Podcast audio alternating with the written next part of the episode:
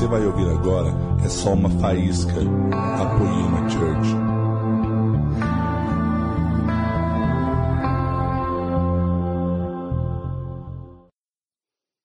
Obrigado, Jesus, pelo que você está fazendo aqui. Obrigado, Jesus, pelo seu amor, pela sua graça, pela sua paz.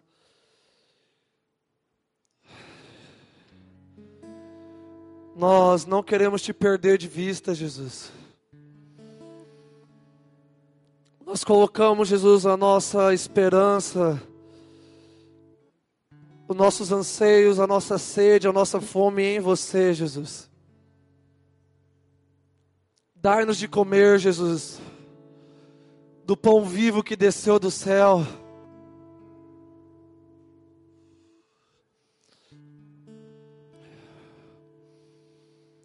Jesus, eu oro por espírito de revelação e sabedoria nessa casa agora. Repouse sobre cada um. Espírito de revelação e sabedoria. Enche essa casa agora com conhecimento de Deus. Plenitude em conhecimento, plenitude em revelação, plenitude em sabedoria. Jesus, eu oro agora para que os olhos dos nossos corações sejam abertos, Deus. Nós queremos ver a plenitude que há em Ti.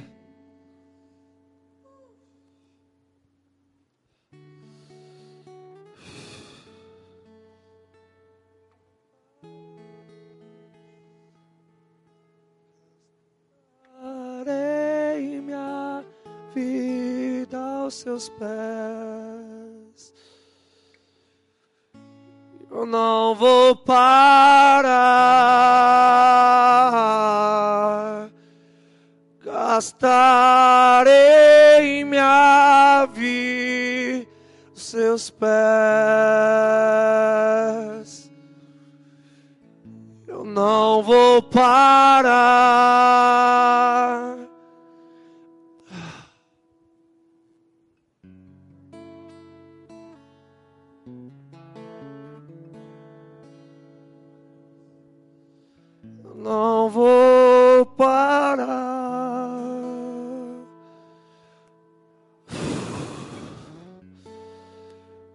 Jesus queima todo amor rival agora, Deus. Nos batiza, Jesus, com um fogo novo essa noite. Toda inconstância vai embora agora, Jesus. Toda inconstância vai embora agora, Jesus. Porque eu não vou parar. Eu não vou parar. Gastarei minha vida aos seus pés. Não vou parar. Gastar. Vamos cantar isso com verdade, só isso. Não vou parar contra toda inconstância, contra toda incredulidade, contra todo alto e baixo, contra toda falta de perseverança.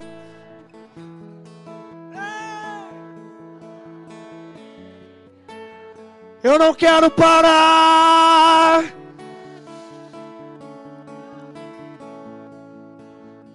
Não vou parar.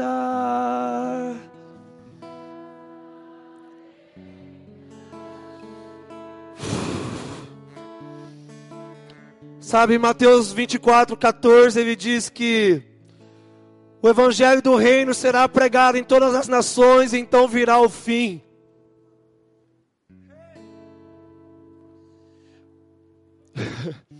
Então existe uma data para que o evangelho pare de ser pregado. E é quando ele voltar. Até lá ele não vai parar, cara.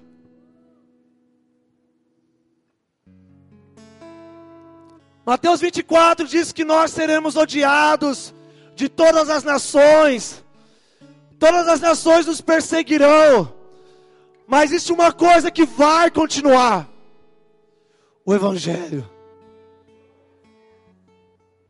O Evangelho não vai parar, cara.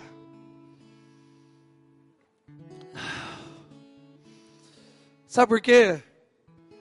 Porque Romanos 1, 17 diz que o Evangelho é o poder de Deus para a salvação de todo aquele que crê.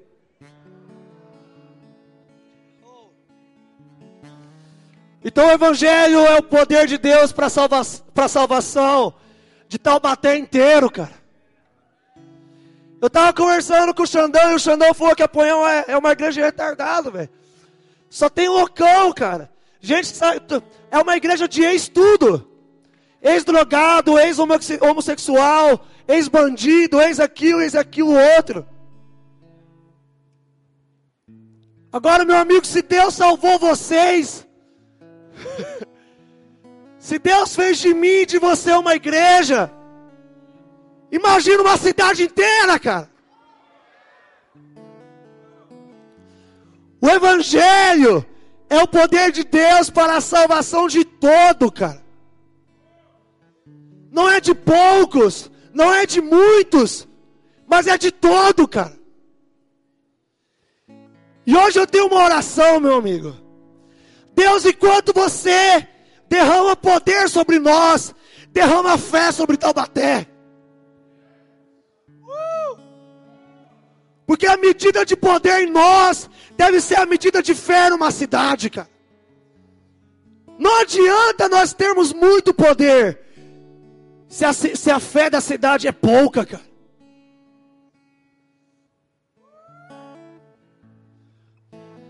Deus enche Taubaté de fé, de confiança no Filho do Homem. Não é a poema que precisa de um empoderamento. É a cidade que precisa de um derramamento de fé. Jesus só não pode ser abundante em um lugar que não tem fé. Jesus chegou na Galileia e ele pôde, e ele pôde curar poucos porque ali havia pouca fé.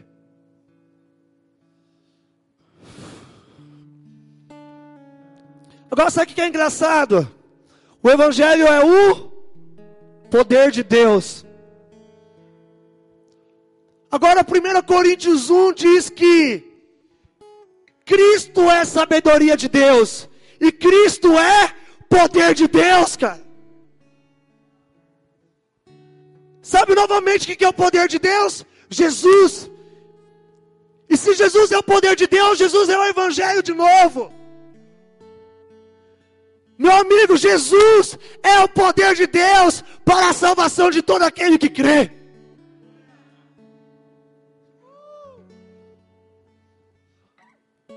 Jesus me disse hoje, enquanto eu estava no meu quarto orando, na verdade lá na sala do Xandão, que eu transformei no meu quartinho, que hoje é uma noite de envio, cara. Mas não é envio dos evangelistas. Hoje Jesus ele quer enviar poema, cara. Para as portas do inferno. Uh! Alguém quer? Jesus, ah, poema, cara, quer dizer uma obra-prima quer dizer uma pedra preciosa, cara. Jesus quer pegar essa pedra, cara, e lançar na porta do inferno, meu amigo. Porque sobre essa pedra eu edificarei a minha igreja. E as portas do inferno não prevalecerão.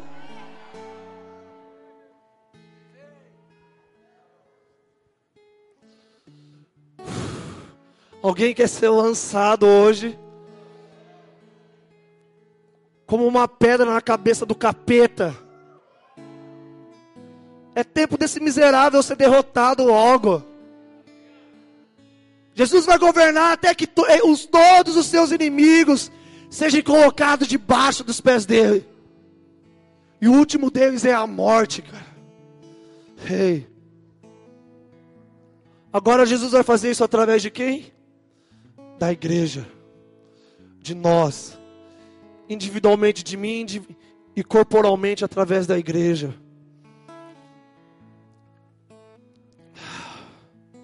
Sabe, cara, é, é muito interessante pensar em Romanos 1,17, porque isso desafia, cara, o meu evangelho.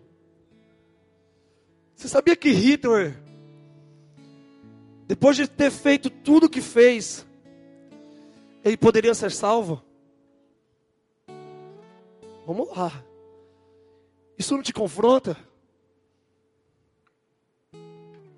Você sabia que os piores homens da sociedade, eles podem ser salvos e se transformar em, uns, em nos homens mais amorosos da terra,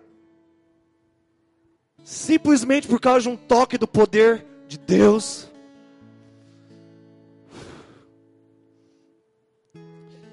Eu quero te lembrar, cara, talvez o seu pai ele, tinha te, ele tenha te arrebentado na vida. Talvez alguém tenha te ferido na vida, talvez alguém tenha abusado de você, talvez alguém tenha matado algum seu amigo. Sabe as piores pessoas, cara? Eu quero que você pense agora, as piores pessoas que passou na sua vida. Você achou alguém, eu tenho certeza que você achou alguém. Você achou o enviado do anticristo na sua vida aí.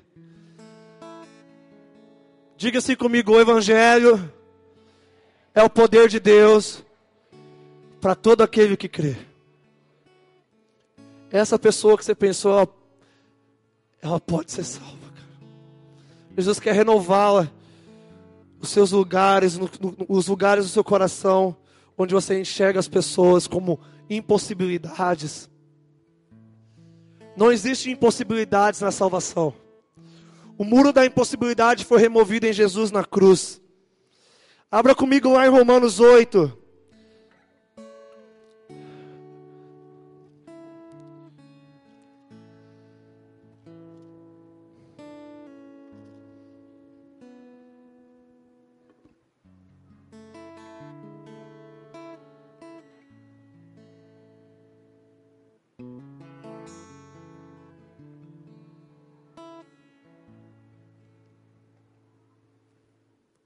Ontem nós falamos que Jesus ele viveu a vida dele perseguindo algo superior. E tudo que eu queria dizer com essa mensagem é que você deve procurar algo superior a você mesmo. A sua medida não é a sua medida, a sua medida deve ser a medida de Jesus. Ah, eu, eu, é, é, isso aqui é tudo que Deus me deu, isso aqui é tudo que eu posso fazer. Eu posso pregar para um ou dois, eu posso curar um ou dois, ou eu não posso curar ninguém, ou eu não consigo pregar sequer, cara. Mas sabe, Deus me fez assim, eu sou assim mesmo. Você ainda está inconformado? Você ainda está chacoalhado? Você foi criado para estar na medida de Jesus. Eu só estou retomando o que a gente conversou ontem. E Jesus ele te deu graça para estar não na sua medida, mas na medida dele. Você não foi criado para andar em si mesmo, naquilo que você consegue fazer. Mas você foi criado para andar em tudo que Jesus é, em tudo que Jesus fez. Diga não à sua medida, cara. Diga não àquilo que você pode fazer. Ande naquilo que Jesus faz, cara. Por quê? Romanos 8, 28 diz para quem ele conheceu antes, ele também os predestinou para serem conforme a imagem do seu filho, para que ele pudesse ser o primogênito dentre muitos irmãos. Abra comigo lá em Efésios 2.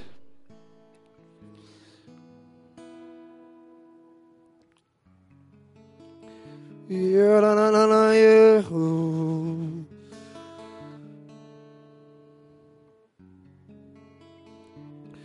Hoje a gente vai falar um pouquinho sobre as obras de Jesus. Efésios, amém? Efésios 2:10. Só quero fundamentar mais um pouco.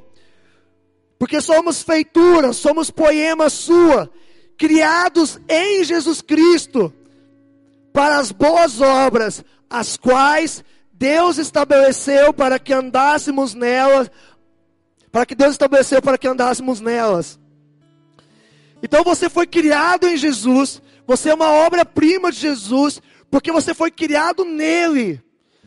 Então, imagina que você está lá junto de Jesus, e de dentro de Jesus, Deus te criou e te puxou para fora.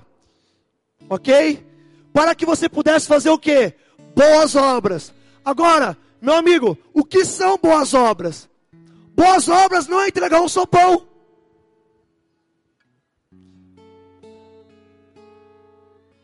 Boas obras não é caridade.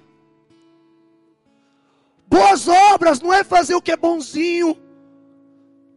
Boas obras não é ajudar a senhorinha a atravessar a rua. Boas obras não é dar dinheiro para os pobres. Cesta básica, alimentação, tirar da rua. Por quê? Boas obras não é assistência social. Quando Jesus pregou o evangelho, ele não pregou assistência social. Eu não estou dizendo que essas coisas são erradas. Mas isso qualquer homem pode fazer sem Jesus. E os espíritas fazem muito bem. Os espíritas evangelizam dessa forma. Ah, eu vou ali nos mendigos e vou dar um sopão. Ah, eu vou ali nos mendigos e vou, dar um panfleto. Se você evangeliza com panfleto, eu vou te dar uma, uma má notícia. Para! Não frutifica, não funciona. Tá bom? Por quê? Porque Jesus nunca fez isso. Então, boas obras não são boas obras dos homens, mas são boas obras de Deus. Mas, claro, ah, eu posso alimentar os pobres? Deve, cara. Mas isso não é a prioridade. A prioridade é o Evangelho.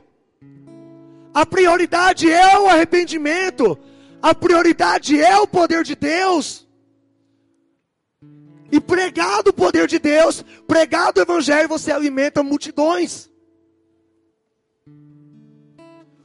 O dia que Jesus alimentou os, a, a, as multidões, ele viu uma coisa lá em João 6. Vocês estão vindo por, aqui por causa do pão e não por causa de mim. Então, dar alimento para os pobres tem o seu lugar mas ainda não são boas obras. A gente precisa subir um nível em um lugar mais alto. Porque boas obras elas foram fundamentadas antes da fundação do mundo, para que o que? Andássemos nelas. Amém? Abra comigo lá em João, 1 João, versículo 2.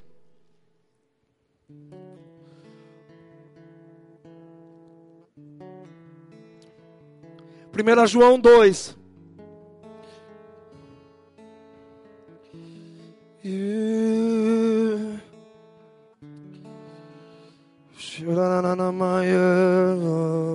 Amém? Quem não achou desmisericórdia? Quem não trouxe Bíblia? Deixa quieto. Amém? 1 João, versículo 6. Aqui, é muito simples esse versículo. Mas vamos lá. Aquele que diz que está nele, nele quem, gente? Em Jesus, deve andar da mesma medida como ele andou, da mesma maneira que ele andou. Hoje eu estava estudando um pouquinho a palavra deve, ela tem o sentido de, de dívida. Ela tem o sentido de obrigação. Quando essa palavra do grego aparece, é: não deveis nada a ninguém. E sabe, a igreja ainda está devendo a Jesus andar como ele andou.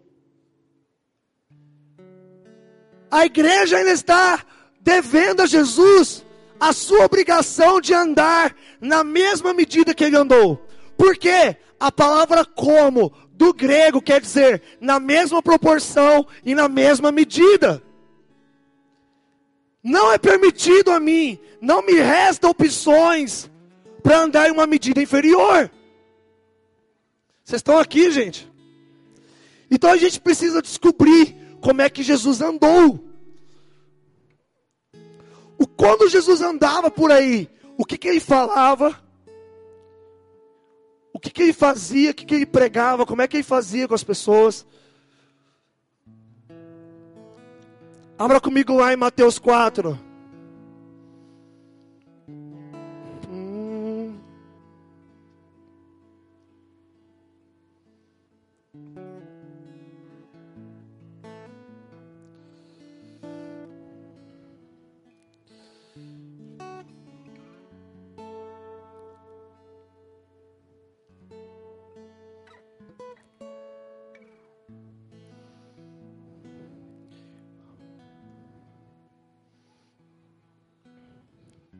Todos acharam?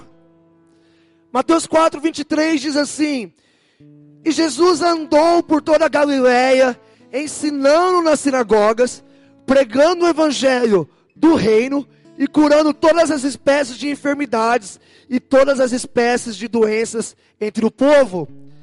Então Jesus ele andou por aí, por toda parte, pregando o evangelho do reino. Amém? Agora, o que, que é o Evangelho do Reino? Hoje muito tem se falado sobre o Evangelho do Reino. E nós estamos expandindo a nossa, a nossa mente, a nossa visão, o nosso entendimento sobre o que é o Evangelho do Reino. Mas quando se fala hoje sobre o Evangelho do Reino, a gente fala muito sobre excelência, sobre trazer as coisas numa medida superior sobre ser cool, sobre não ser pobre, sobre um monte de coisa. E eu concordo com isso, cara. Isso tem o seu lugar. Mas quando Jesus, ele pregou o evangelho do reino, ele pregou uma coisa escrita lá em Mateus 4:17. Arrependei-vos, porque é chegado o reino de Deus. Nós queremos muito ir para a rua, nós queremos muito fazer uma pregação muito legal, atrair pessoas para Jesus, mas nós esquecemos, cara, de pregar o arrependimento. Não existe evangelho do reino sem arrependimento, cara. E o que significa arrependimento? Arrependimento é uma mudança de mentalidade. Agora, olha aí no versículo 17 do capítulo 4 de Mateus. Acha para mim a palavra pecado aí. Quem achou, erga a mão. Ninguém, né? Porque não tem. Então Jesus não está falando de arrependimento de pecado.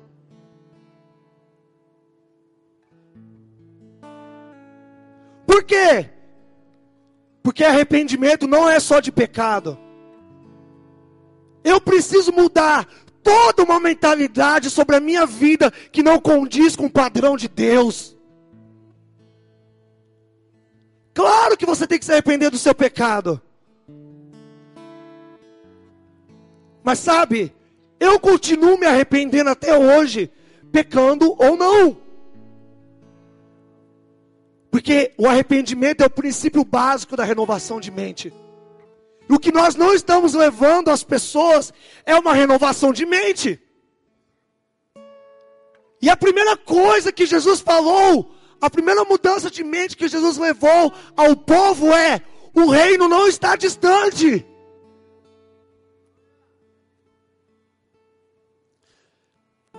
Joel capítulo 2, lá no versículo 4, 5. O mundo está perguntando para a geração dos últimos dias: onde está o seu Deus? Quem aqui tem ouvido essa pergunta? Ninguém tem ouvido essa pergunta? Onde está o seu Deus? Cadê Deus, cara? Cadê Jesus? Essa é a fome do mundo. Eu estou procurando Deus e eu não estou achando.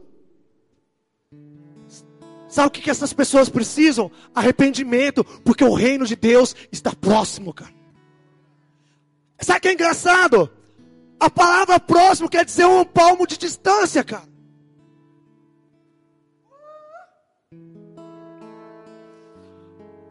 Arrependei-vos, porque o reino dos céus está a um palmo de distância de vocês.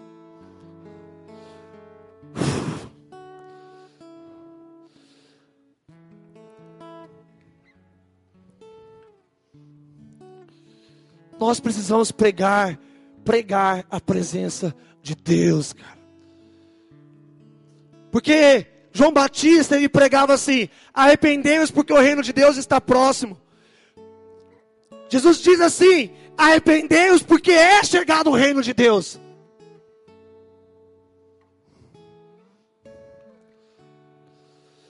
Sabe o que nós temos que fazer na rua, cara? Mudar a mentalidade das pessoas para que elas percebam Deus próximo.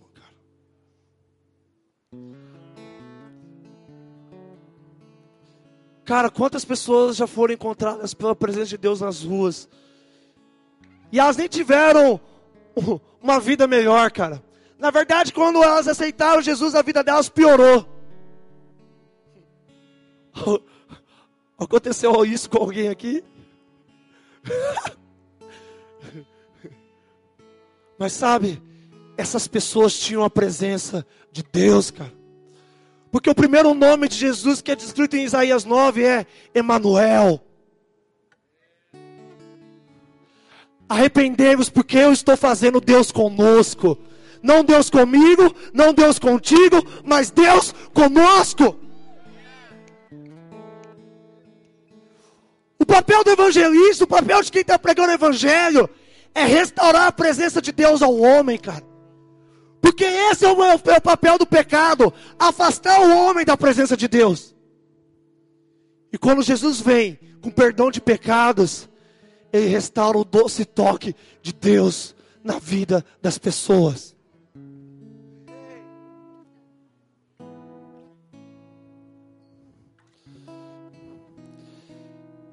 Sabe, às vezes a gente só precisa de uma conversa, cara, com uma pessoa. A gente não precisa de uma pregação eloquente. A gente só precisa entrar na vida da pessoa, olhar para a vida dela e falar: Eu tenho a solução disso. Sabe por quê? Jesus ele era um bom rei porque ele seguiu o caminho das ovelhas, cara. Jesus ele era um bom rei porque para cada problema das pessoas, ele tinha uma solução. E aí eu te pergunto: quando é que no Evangelho a igreja vai passar a ser a solução?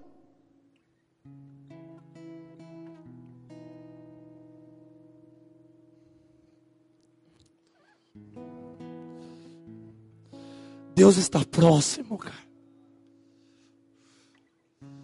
Deus está a um palmo de distância, cara. E meu amigo, deixa eu te ajudar. Se você dá uma respirada, Deus chega aí dentro, cara. Eu disse isso no, no, no Fire, na Fire School, ano passado. Jesus me pediu para parar de falar sobre ele. Gabriel, para de falar sobre mim. Por que, Jesus? Porque no Brasil todo mundo está falando que me conhece. É de, cara, o lugar mais difícil de pregar Jesus é no Brasil. Oi, tudo bom? Posso falar de Jesus para você? Não, não, cara. Eu já conheço Jesus. Jesus mora no meu coração. Jesus falou comigo. Começa a pregar sobre o Espírito Santo, cara. Cara, você conhece Jesus? Conheço. E o Espírito Santo você conhece?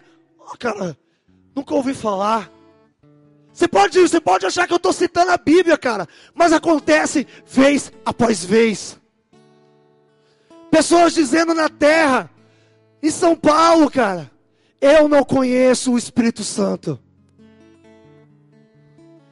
E Jesus diz lá em João 16: Eu enviarei um consolador A palavra consolador quer dizer do mesmo tipo, cara, da mesma natureza.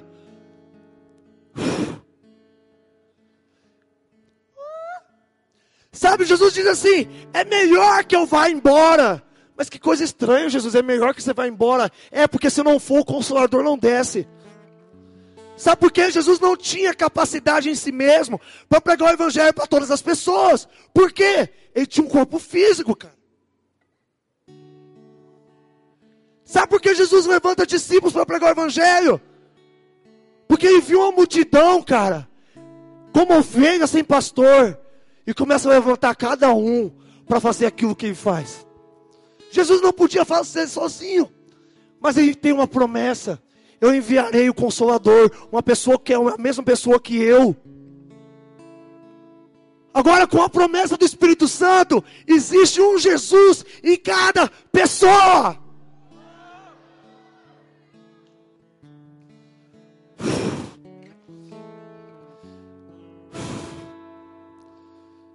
A outra definição para consolador é paracletos. É chamado para andar ao lado, cara. Ei! Você quer pregar o evangelho, cara? Coloca o Espírito Santo do seu lado, cara. E começa a andar com ele. Porque todos que são guiados pelo Espírito de Deus, estes são filhos de Deus.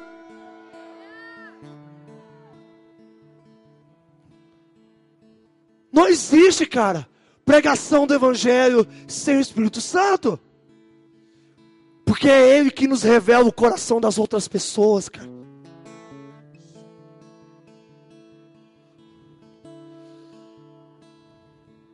E é isso que eu estou dizendo. Evangelho não se faz nas nossas boas obras, mas ela é feita nas obras de Deus, sendo guiado por Jesus.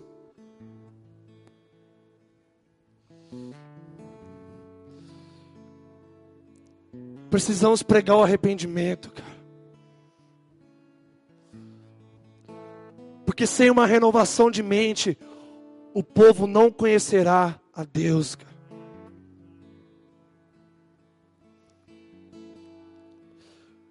Sabe, quando eu comecei a pregar o evangelho, eu eu fiquei eu ficava muito frustrado porque as pessoas não se convertiam. E uma vez Jesus me disse uma coisa muito óbvia. Gabriel, você não é o Espírito Santo. Sabe por quê? Eu que queria convencer as pessoas, cara. E nós não podemos convencer ninguém, cara. O que convence é o próprio Deus, que vem sobre nós no meio de uma palavra, cara.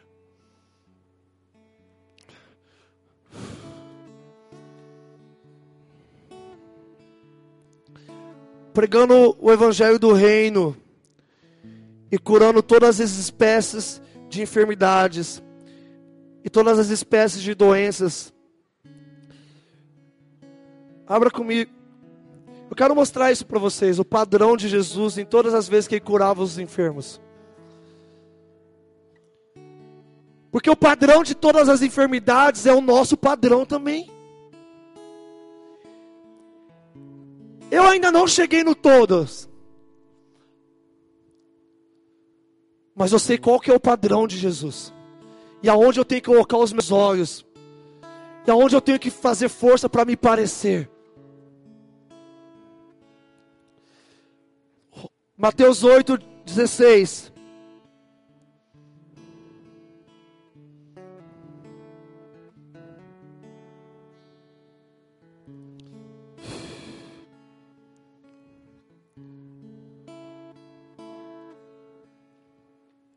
Chegando à tarde, trouxeram-lhe muitos que estavam possuídos de demônios.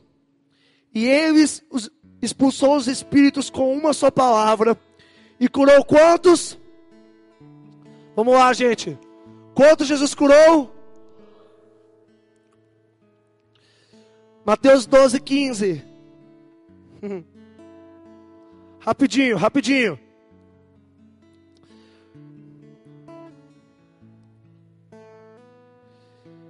Pode ler? Mas Jesus, sabendo disso, retirou-se dali, e grandes multidões o seguiam, e ele curou a. Ei. Mateus 14, 4. 14, desculpa. Mateus, Mateus 14, 14.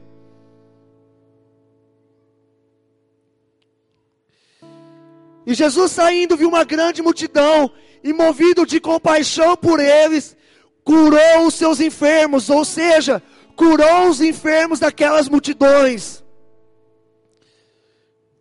15 30 E grandes multidões vieram a ele, trazendo aqueles que eram cojos, cegos, mudos, aleijados e muitos outros, e os puseram aos pés de Jesus, e eles o curou.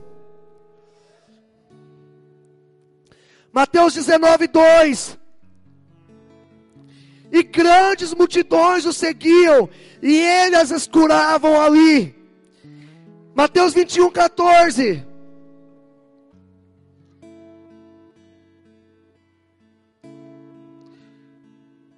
E foram ter com ele no templo, cegos e coxos, e eles os curou. Deixa eu te perguntar, meu amigo, quando é que Jesus enviou a pessoa embora sem ser curada? Nunca, cara. Nunca. Eu quero atiçar o seu coração, cara.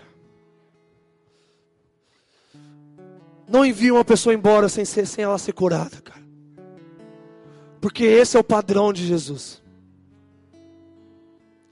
Agora é muito fácil para a gente entender. Vamos lá.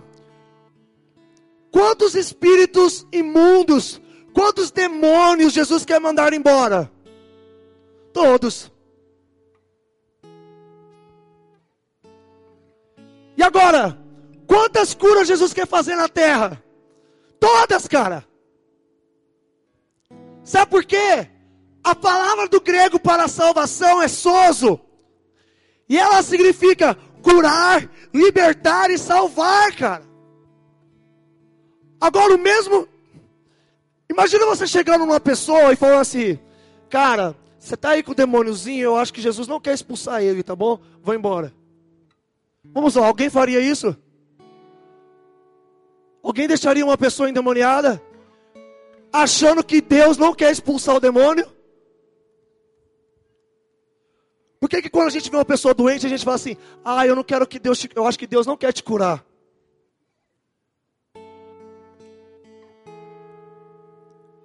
Deus quer expulsar os demônios? Vocês acreditam que Deus quer fazer libertação nas pessoas? Por que a gente fica inventando desculpa? Ah, eu acho que dessa vez Deus não quer te curar.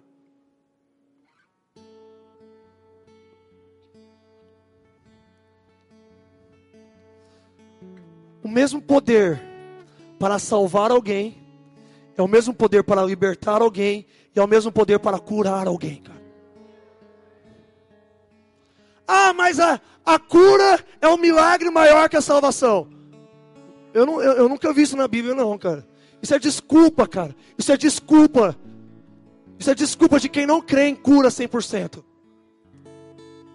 Ah, mas é mais importante que a pessoa seja salva. Eu não sei, cara. Jesus ele salvava, curava e libertava. Por que, que a gente não faz tudo de uma vez?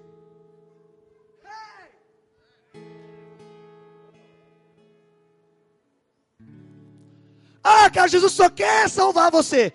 Curar, eu acho que não, vai. Mais ou menos, né? Acho que você pode ficar aí com, ó, ó. Eu expulsei de você cinco demônios. Você pode ficar com dois, vai. Olha aqui, Jesus te salvou do inferno, mas você só vai passar meia, meia eternidade no céu. Depois você volta. Vamos lá, gente. Alguém, alguém é louco de pensar assim? Por que, que a gente fica inventando desculpa para cura, cara?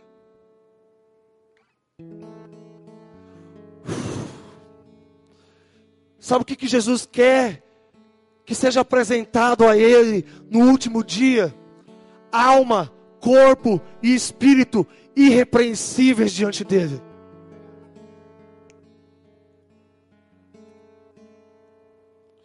Ah, mas isso é só Jesus que vai fazer. Não, cara. Jesus deu poder à igreja, cara.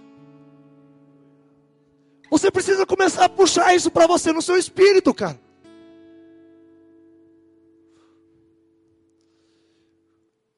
Se você não capturar isso como uma revelação, cara, você vai continuar andando na sua medida.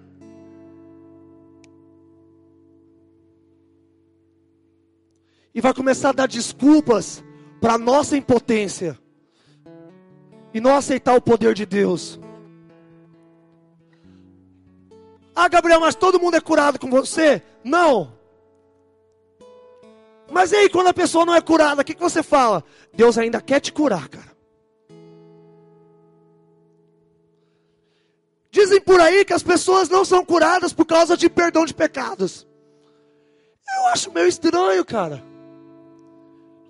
Jesus já deixou de curar alguém por causa de pecado? Marcos ele relata isso de uma forma muito poderosa, cara. Para que vocês saibam que o Filho do Homem tem autoridade para perdoar pecados. Levanta e anda.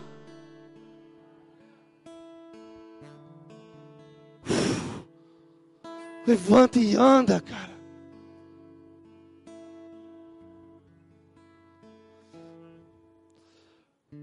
Ai, cara, eu acho que o seu pecado está te impedindo de ser curado. Meu, meu, meu amigo, se pecado impedisse a cura, ninguém podia ser curado. Ninguém. Quem está pegando isso aqui? Eu quero tirar a desculpa da sua vida, cara. Não existe uma pessoa que não pode ser salva. Não existe uma pessoa que não pode ser curada. Não existe uma pessoa que não pode ser liberta. Qual o seu nome? Leviatã. Ah, não, é só com a Neuza Tioca.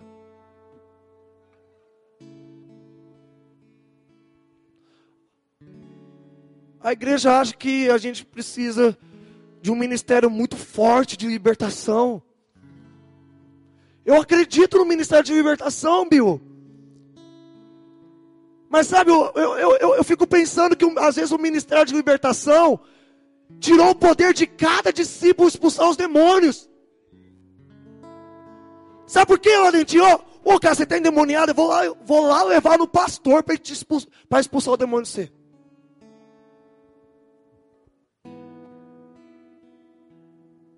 Ah, eu vou te, ó, fica aí com o demônio, espera só um pouquinho, Aí quando tiver a conferência de cura e libertação na igreja, você vai lá. E aí você vai ser liberto e curado. Ah, vamos lá, ok. Vamos lá, igreja.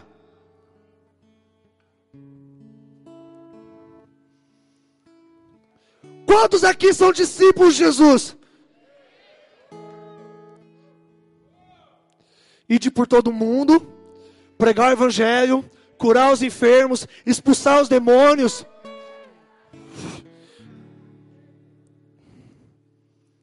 Ah, ide por todo mundo os pastores. Não, ide por todo mundo os discípulos, cara. Jesus diz: toda autoridade no céu e na terra foi me dado. Portanto, ide. Meu amigo, se você é um discípulo. A única opção para você é: vai, cara!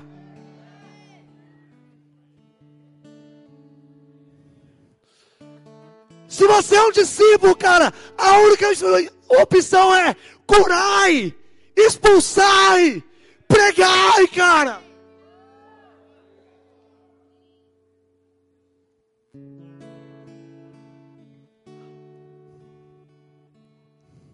Ah, eu sou um discípulo de Jesus. Tá bom, você anda igual ele. Porque eu quero te discipular, cara, para fora de você. E para dentro de Jesus, cara.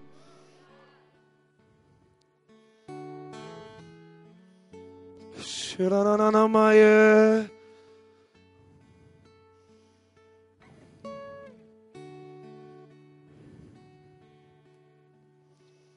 Essas são as obras do Pai. Abra comigo lá em Mateus 11. Errou. Yarananamaia. Siri anananamaia. Ananamamai.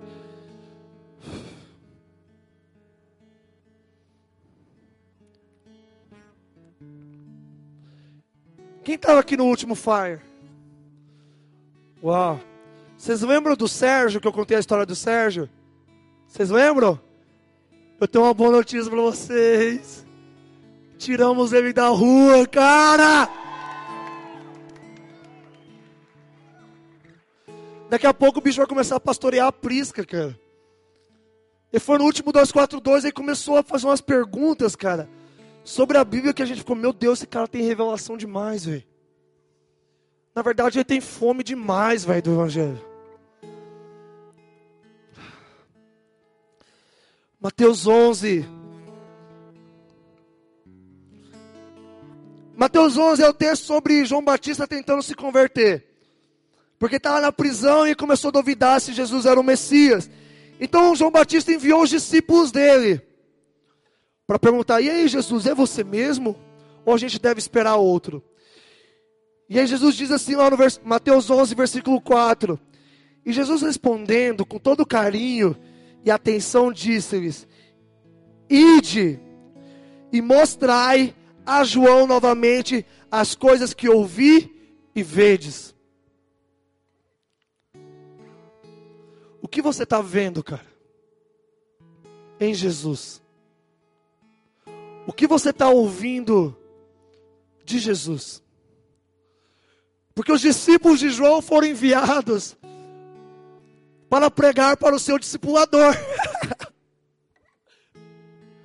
pregar o que, cara? Versículo 5: Os cegos enxergam, os coxos andam, os leprosos são purificados, e os surdos ouvem, os mortos são ressuscitados, e aos pobres é pregado o Evangelho.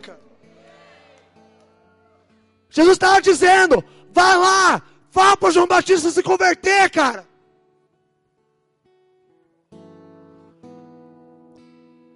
Porque não existe evangelho sem poder de Deus.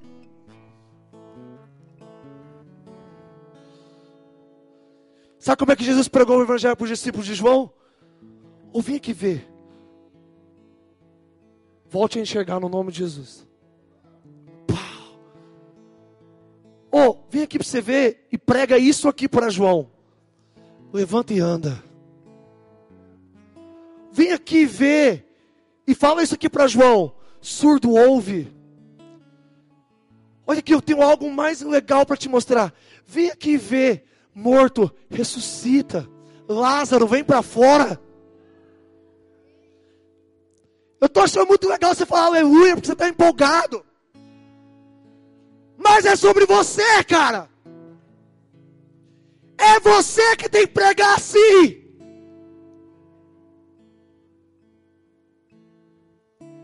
Esse é o padrão de pregação que Jesus ensinou, cara.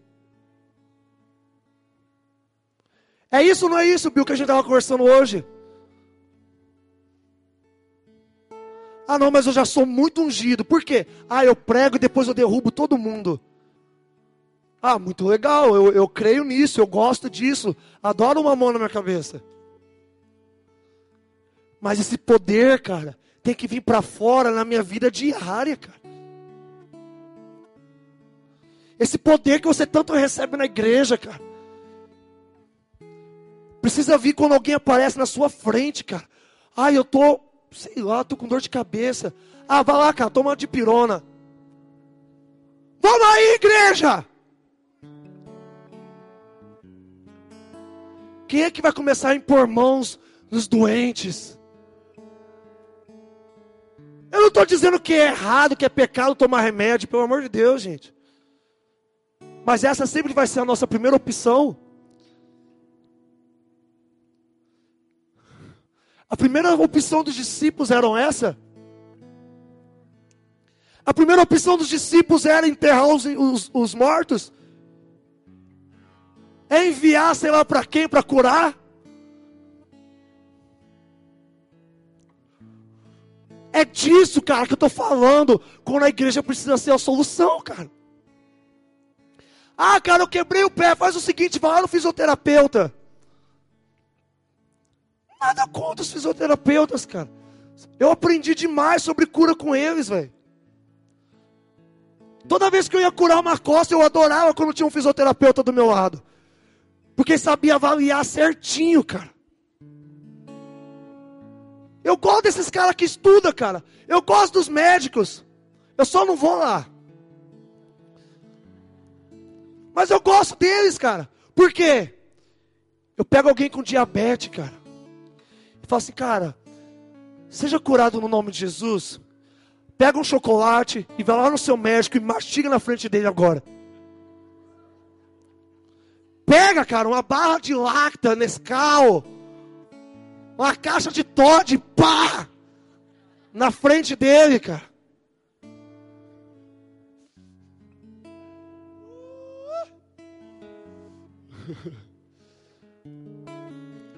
Eu gosto de médico, cara, mas é para essas coisas, eles precisam atestar. Sabe quem que era médico, cara? Lucas. Eu acho que o ministério de Paulo foi lá em cima, cara. Quando o Lucas chegou. Cara, eu despontei em cura quando o fisioterapeuta chegou do meu lado, cara. Eu nunca fiz medicina, mas eu sei tudo de um corpo, cara. Quando você vai expulsar um demônio, como é que você ora?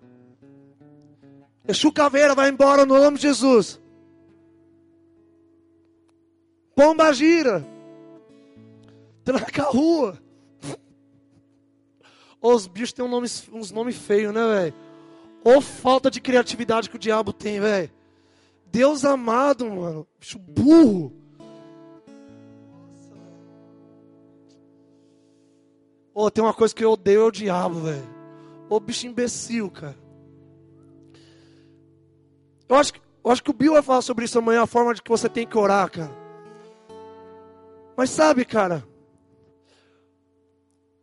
para de orar por cura, falando assim: Deus, será que se for da Sua vontade, cura essa pessoa?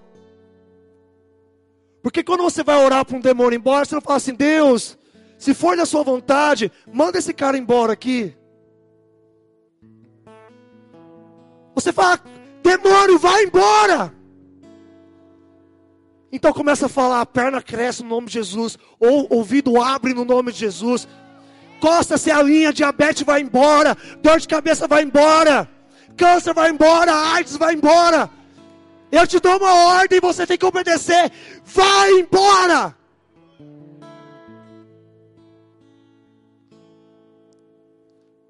Sabe por que as nossas orações de cura não são respondidas? Porque vocês pedem mal. Bíblia, gente, é Bíblia. As suas orações, Jesus diz isso. Eu não lembro aonde, deve estar lá no Evangelho. Vocês não recebem porque vocês pedem mal. Cara. Ora, cara, com a mesma convicção, por cura, quando você vai orar para um, o capeta embora, cara. Você é um discípulo, cara. Você é um discípulo, meu amigo. Você é um discípulo, cara. Essa criancinha aqui é um discípulo.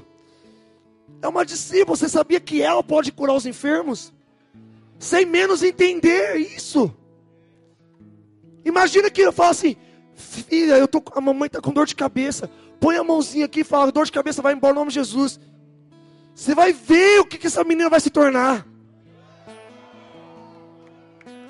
As, meu amigo, o reino é das crianças. Elas podem, cara. Cara, com a mesma fome, cara, que você lê a Bíblia e eu te vi adorando aqui. Ei, ei, começa a perseguir os enfermos, cara. Chega na escola e olha pro seu amiguinho. Ah, cara, eu quebrei o pé, eu tava andando de skate, jogando bola. Deixa eu pôr a mão no seu pé e fala: Seja curado.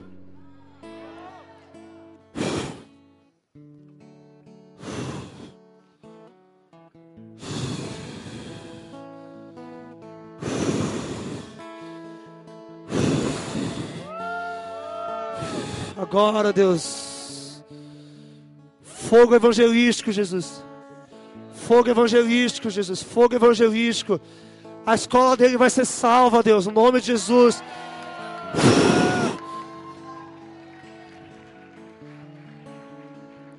É assim que se discipula criança, cara. Não é com desenho, não, cara.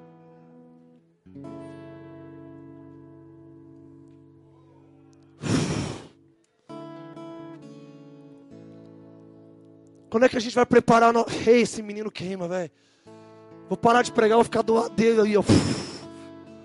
Ei! Fogo por almas, cara.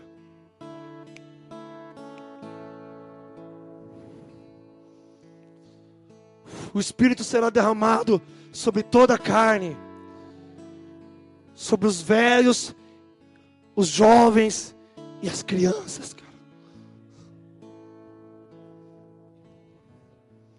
Vamos lá, Xandão. Põe esse moleque pra pregar na rua, cara. Esse guri é uma bomba, cara.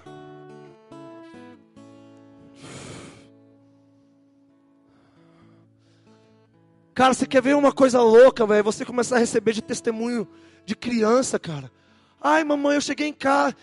Ele chegou, filho, que, como é que foi na escola hoje? Ai, mamãe, foi muito legal, eu curei minha professora. Ah, vamos lá, cara.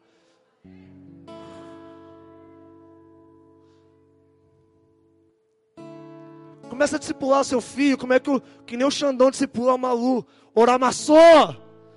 E ela responde, oramacei! Uh! Ai, cara, eu amo criança, velho.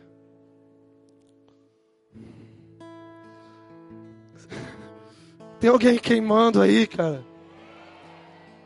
Além de queimar por almas, começa a queimar pelos enfermos, cara. Queime por almas, queime pelos enfermos e pelos endemoniados também, cara. Não é difícil, cara.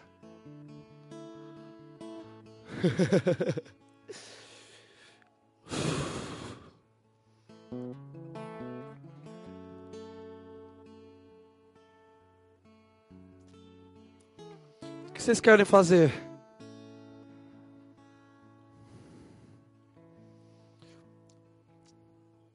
Vamos lá, Jesus me pediu para fazer isso agora. Quem está com dor aqui?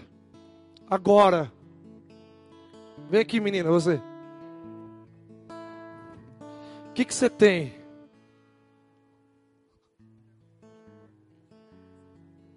É, mas por quê? O que aconteceu? Ah, então é dor de Deus, então.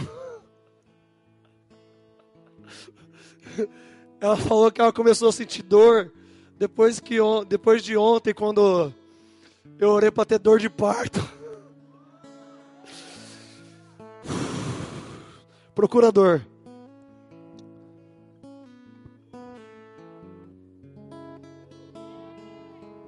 Procurador, procura mesmo.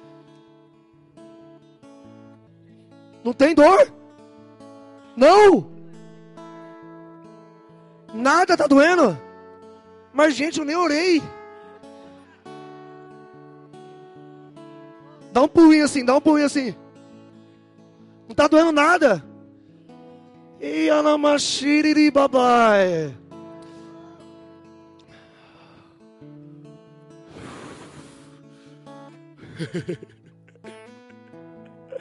Às vezes Jesus curava com, com a palavra, Jesus, às vezes Jesus curava sem palavra. Mas sabe o que ditava a cura? A convicção de Jesus, cara. Deixa eu te dar uma, boa, uma notícia, não sei se você vai gostar dela. Xandão, Jesus não mandou a gente orar por cura. Jesus falou: ide e curai. Ide e curai. Começo do, a gente está no começo do ano, óbvio. Mas mais um pouquinho para trás, em janeiro eu estava lá em Campinas, cara. E eu tô, tem, cara, eu tô me jogando nessa palavra. Cada vez mais forte. E curai. Vou contar um pouco antes. Tem um menino na nossa igreja que chama Pietro, cara. E já faz uns meses que Um mês, não, ele tava com umas três semanas, desculpa. Que tava com o braço enfaixado, que quebrou o pulso. E no ano novo, no dia 31 de dezembro, ele chegou lá com o braço enfaixado. Eu falei assim, mano, ainda, velho, que raiva. Eu pedi para a mãe dele orar. Assim, ela chegou em Gabriel, ora pro, pro Pietro ser curado. Eu falei, não, não vou orar não, vai, ora você. Você é a mãe dele. Então começa a exercer cura sobre o seu filho. Mas acabou não dando certo, infelizmente. Ela orou várias vezes.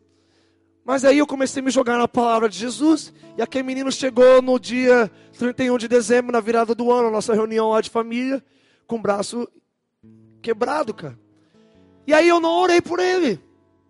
Sabe o que, que eu comecei a fazer? Tirar o gesso. Começar a desenrolar. E aí eu fui conversando com ele, cara, você acredita que Jesus pode curar? Creio, pastor, creio. Jesus pode me curar. Mas a mamãe orou por mim, não aconteceu. Não, mas vai acontecer, vamos continuar desenrolando. Enquanto eu fui desenrolando o braço dele, eu fui ensinando ele sobre cura. Aí quando eu terminei de desenrolar o braço dele, eu falei assim, agora dá uma movidinha assim. Cara, ele tomou um susto tão grande, cara. Porque o pulso dele estava quebrado e começou a fazer assim. Aí eu olhei para a mãe dele e eu falei assim, falei assim, mas pastor, o que, que, que, você fez? Eu, eu orei tantas vezes. Eu falei assim para ela, eu tirei ele da situação do problema.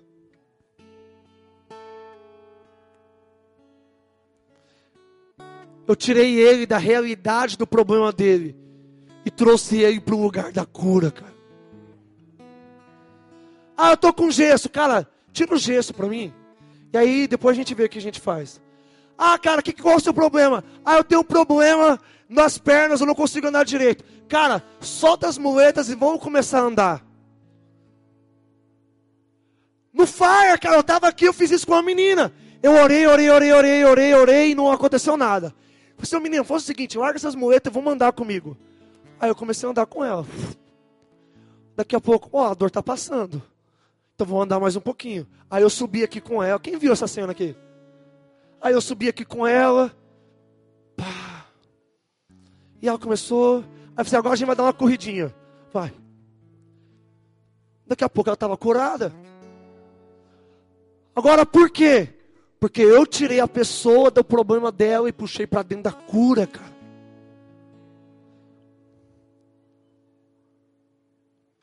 É simples, cara. Aí eu, o que eu estava falando lá de Campinas. Cheguei numa menina, eu tava lá, a gente ia fazer um culto na rua. E a gente tava lá andando para lá e para cá, xarabararababai, orando pelo culto. E de repente eu vi, eu vi uma menina de cadeira de rodas. Eu falei assim, Ô, mano, essa menina aí, ela veio com a gente? Não, não, não, ela chegou agora, mas ela faz parte do nosso ministério. Por que ela tá assim, cara? Ah, cara, ela sofreu um acidente. Eu falei, meu amigo, a gente vai subir uma escada, eu não vou carregar ela na, na cadeira de roda.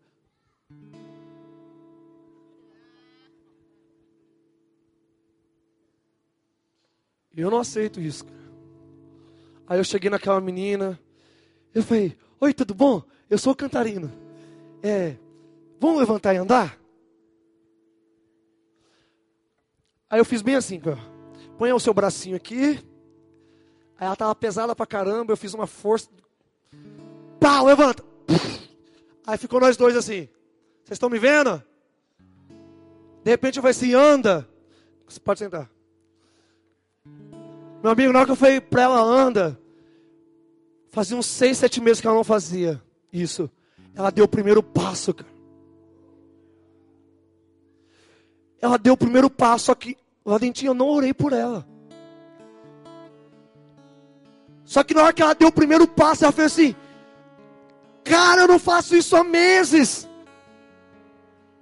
Aí eu falei assim: então dá outro passo. Ela não conseguiu. E ela teve que voltar para a cadeira de rosa. Não, tinha nem, não tem nenhum problema, gente.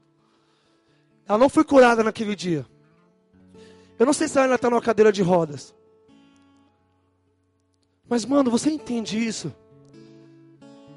Só, só de eu chegar nela e arrancada da cadeira de rodas, ela deu o primeiro passo dela em meses, cara.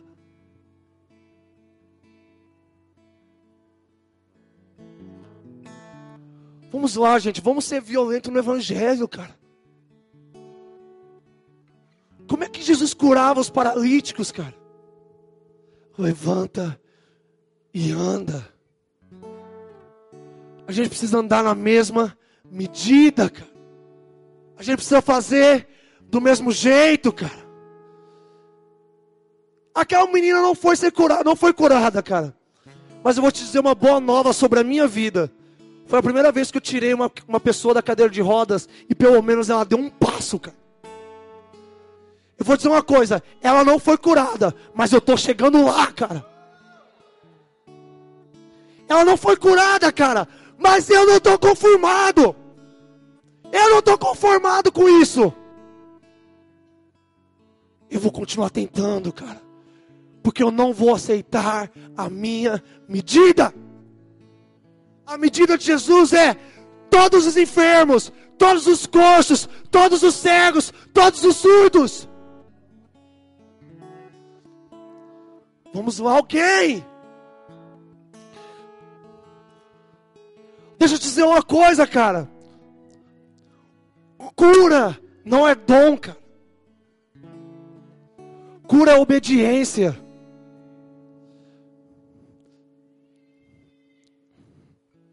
Sabe por quê? Você pode achar que você não tem todos os dons. Mas se você é um discípulo, cara, você pode impor as mãos sobre qualquer pessoa e ela vai ser curada. Deixa eu te fazer uma pergunta. Deixa eu fazer uma pergunta.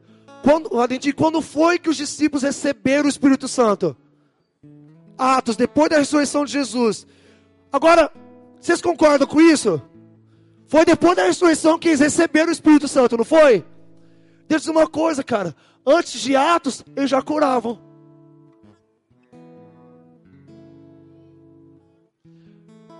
Quando foi que eles receberam o Espírito Santo? Em Atos, cara. Depois da ressurreição de Jesus. Só que antes, eles já ressuscitavam os mortos. Meu amigo, se Judas ressuscitou os mortos, você pode, cara.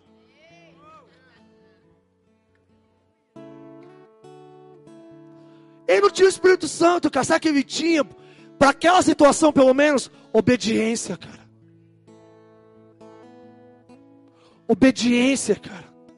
Ah, eu não tenho um, um dom de cura. Mas, cara, é uma ordem. Ide e curai. É um imperativo, cara.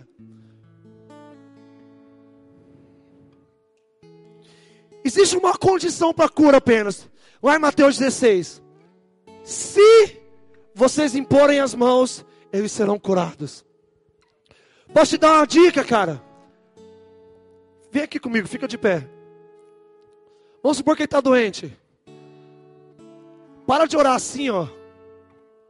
Deus, que você possa curar esse cidadão, José. Impõe a mão, cara. Jesus impunha as mãos, cara. Hebreus 6, o ministério, a doutrina do que? Da imposição de mãos, cara. Pode sentar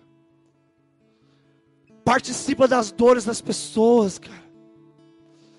Vamos lá comigo lá em Mateus 9, 35. Vocês estão felizes ainda, gente?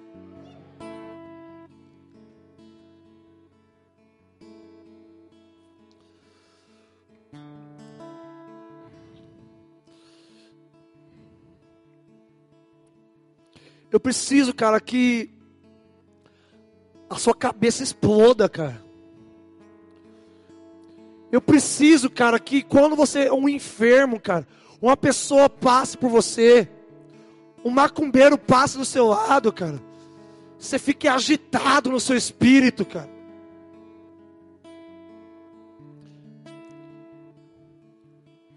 Sabe qual que é a melhor coisa da vida? É ver uma pessoa sendo curada. Mas vou te dizer uma coisa: essa também foi a pior coisa da minha vida, cara. Eu nunca mais tive descanso, cara. O meu espírito nunca mais descansou, Bill. O seu descansou? Cara, se depois que você começa a pregar o evangelho, depois que você começa a curar os enfermos, meu amigo, se você Se passa alguém por você, cara, e você não ora, se parece que você está em pecado, cara. Sabe por que eu estou devendo andar com, como Jesus, cara? Mateus 9,35. Eu vou dar uma aceleradinha para acabar, mas tinha muita coisa. Os meninos já estão subindo aqui, já estão me mandando embora.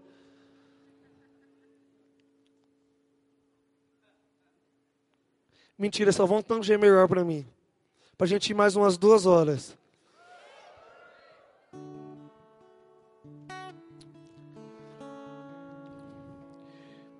E Jesus, o versículo se repete aí de Mateus 4, 23. E Jesus foi por todas as cidades, ensinando nas suas sinagogas, pregando o evangelho do reino e curando todas as enfermidades e todas as doenças entre o povo. Parece que Mateus pegou o texto de Mateus 4, 23, deu Ctrl C e deu Ctrl V de novo aqui. E aí, lá no versículo 36, Mateus diz assim: E ele, vendo as multidões, moveu-se com íntima compaixão delas, porque estavam exaustas e dispersas, como ovelhas que não têm pastor. A palavra compaixão é ser movido pelas entranhas, cara. E sabe por quê? Porque as pessoas achar, elas, elas entendiam naquela época que das entranhas saía sede. As pessoas achavam daquela época que das entranhas saía misericórdia. Você é chique, hein, cara? Uma vez eu fui ministrar no Maranhão, cara. Ô, velho, nunca esqueço esse dia, velho. Os caras deixaram água de coco pra mim, cara. Aqui em cima, cara. Eu tava com a garganta seca, eu vim aqui dar uma bebidinha na água de Xarabababai, cara. Isso, mano, isso foi a glória de Deus, cara. Eu nunca fui tão honrado na minha vida. Sabe o que isso quer dizer? Jesus tinha sede, cara, por ver o seu povo sendo tocado. Jesus tinha íntima compaixão, íntima piedade, íntima misericórdia pelo povo, porque estavam como ovelhas sem pastor. E aí ele disse assim: então ele disse aos seus discípulos: a seara é verdadeiramente grande, mas são poucos os trabalhadores, cara. Corre comigo, cara, corre comigo até João 4. E deixa o seu dedinho aí aberto. Ixi, acho que agora já foi, né? Devia ter falado antes, cara. Deixa o seu dedinho aberto aí em Mateus 9.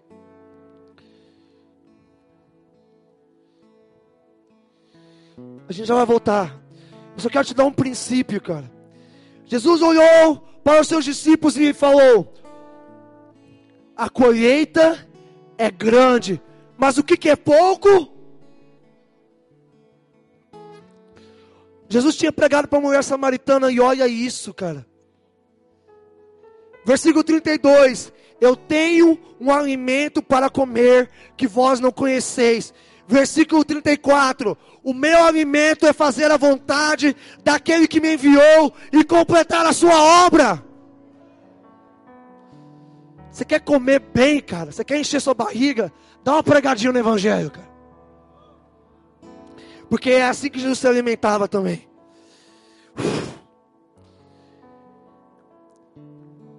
Versículo 35: Não dizeis vós ainda há quatro meses, então virá a colheita. Eis que eu vos digo: Rei, hey, levantai os vossos olhos e vede os campos, porque eles já estão brancos para a colheita.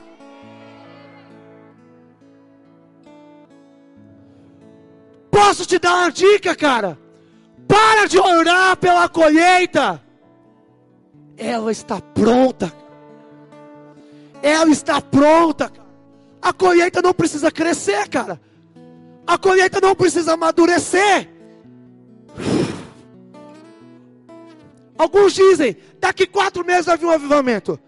Daqui a cinco meses Ano que vem é o ano do avivamento. Esse é o ano do avivamento. Que nada, cara.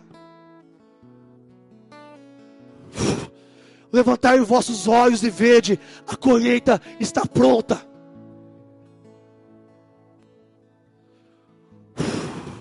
Levantai os vossos olhos e vede, a colheita é abundante.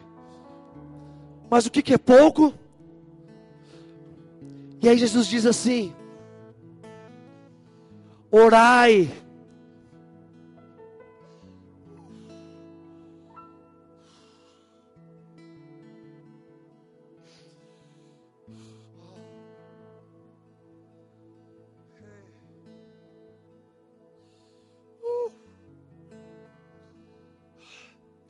Orai, pois, ao Senhor da Seara, para que mande trabalhadores para a seara. Cara. Sabe o que, que precisa ser mais abundante que a colheita, Bill? Os trabalhadores.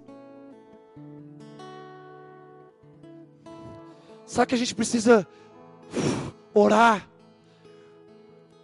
para que não haja evangelistas na nossa igreja, mas para que toda a igreja pregue o evangelho para que toda a igreja se transforme em um trabalhador, cara.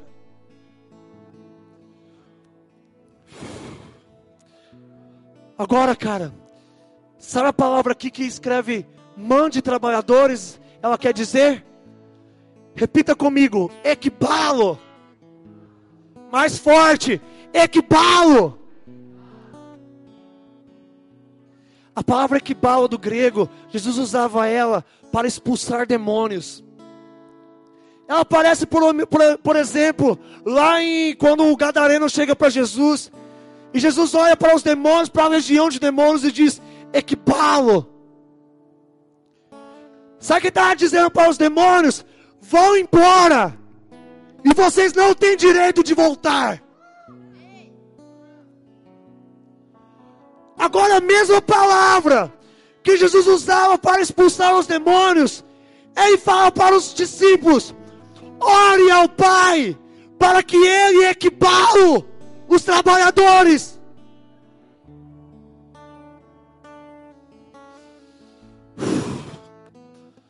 Ore ao Pai, para que, para que Ele expulse os trabalhadores da sua casa, sem direito de retorno. Vamos lá, cara. Vamos lá, cara. Vamos lá, cara. Cara, você gostaria de ser expulso por Deus para a colheita? Tem alguém aqui desejando ser expulso para pregar o Evangelho? Tem alguém aqui querendo que Deus tire as suas opções? Tem alguém aqui, cara? Quero que Deus tire o seu direito de voltar para casa.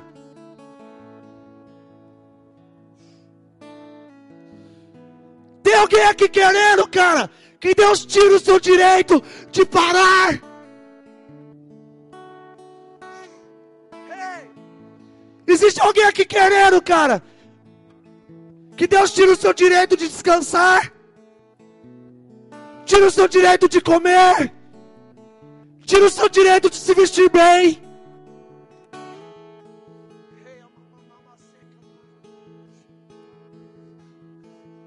Equipá-lo, cara.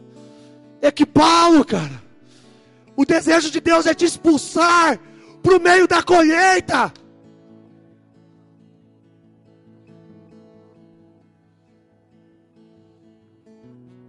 Deus quer pegar a poema, cara olhar bem para dentro da poema e dizer: equipá-lo. Eu estou orando pela poema, cara. Pai, equipá-lo a poema.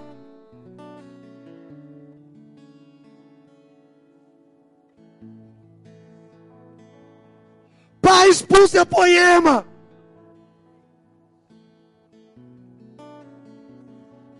Cara, eu tô tremendo de temor de Deus, velho. Deus, Deus vai chacoalhar hoje, cara. Deus vai derramar um raio hoje aqui dentro, cara. Com um som equipado, cara. Com um som de envio, cara. Com um som de expulsão, cara. Com um som, cara, que vai arrancar tudo que você tem. Xandão, equipado. Vamos, Poema. Vamos, Poema. Vocês são a igreja mais evangelística da cidade. Equipado, Poema. Equipado, Pindamonhangaba. Epidal. Equipado. São José dos Campos. Equipado, Igreja do Povo.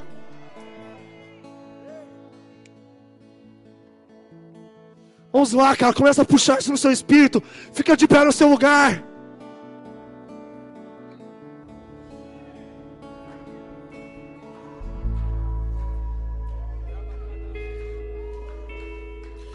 Rogai equibalo, meu filho. Rogai equibalo. Rogai equibalo, cara. Senhor, me envia. Agora.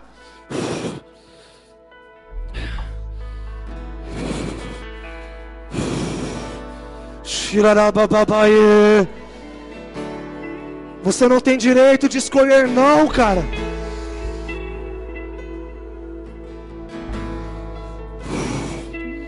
Você não tem para onde você voltar, cara.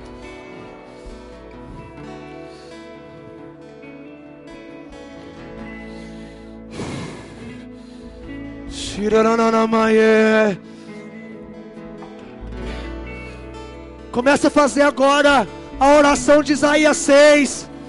Envia-me a mim.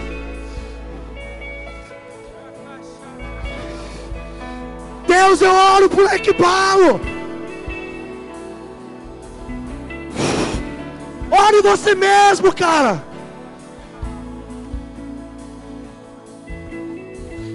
Eu falei que hoje era uma noite de envio.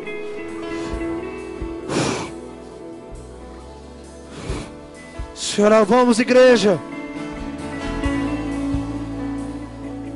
Coloca a mão um sobre o outro. Coloca a mão sobre um, o ombro um do outro. A gente vai fazer isso em unidade. Você não vai ser enviado pelo, por um apóstolo. Você não vai ser enviado por um evangelista. Você não vai ser enviado por um profeta. Você vai ser enviado pelo corpo, cara. É.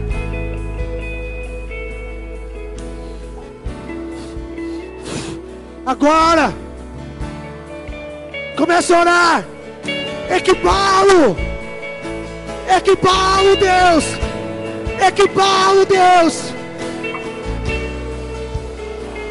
Agora, agora. Envia o seu povo, Deus.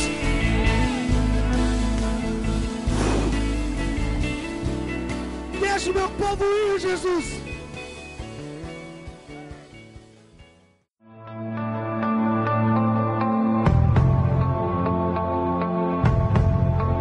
Você acabou de ouvir uma mensagem da Poema Church. Para mais informações, acesse o nosso site poema.com.br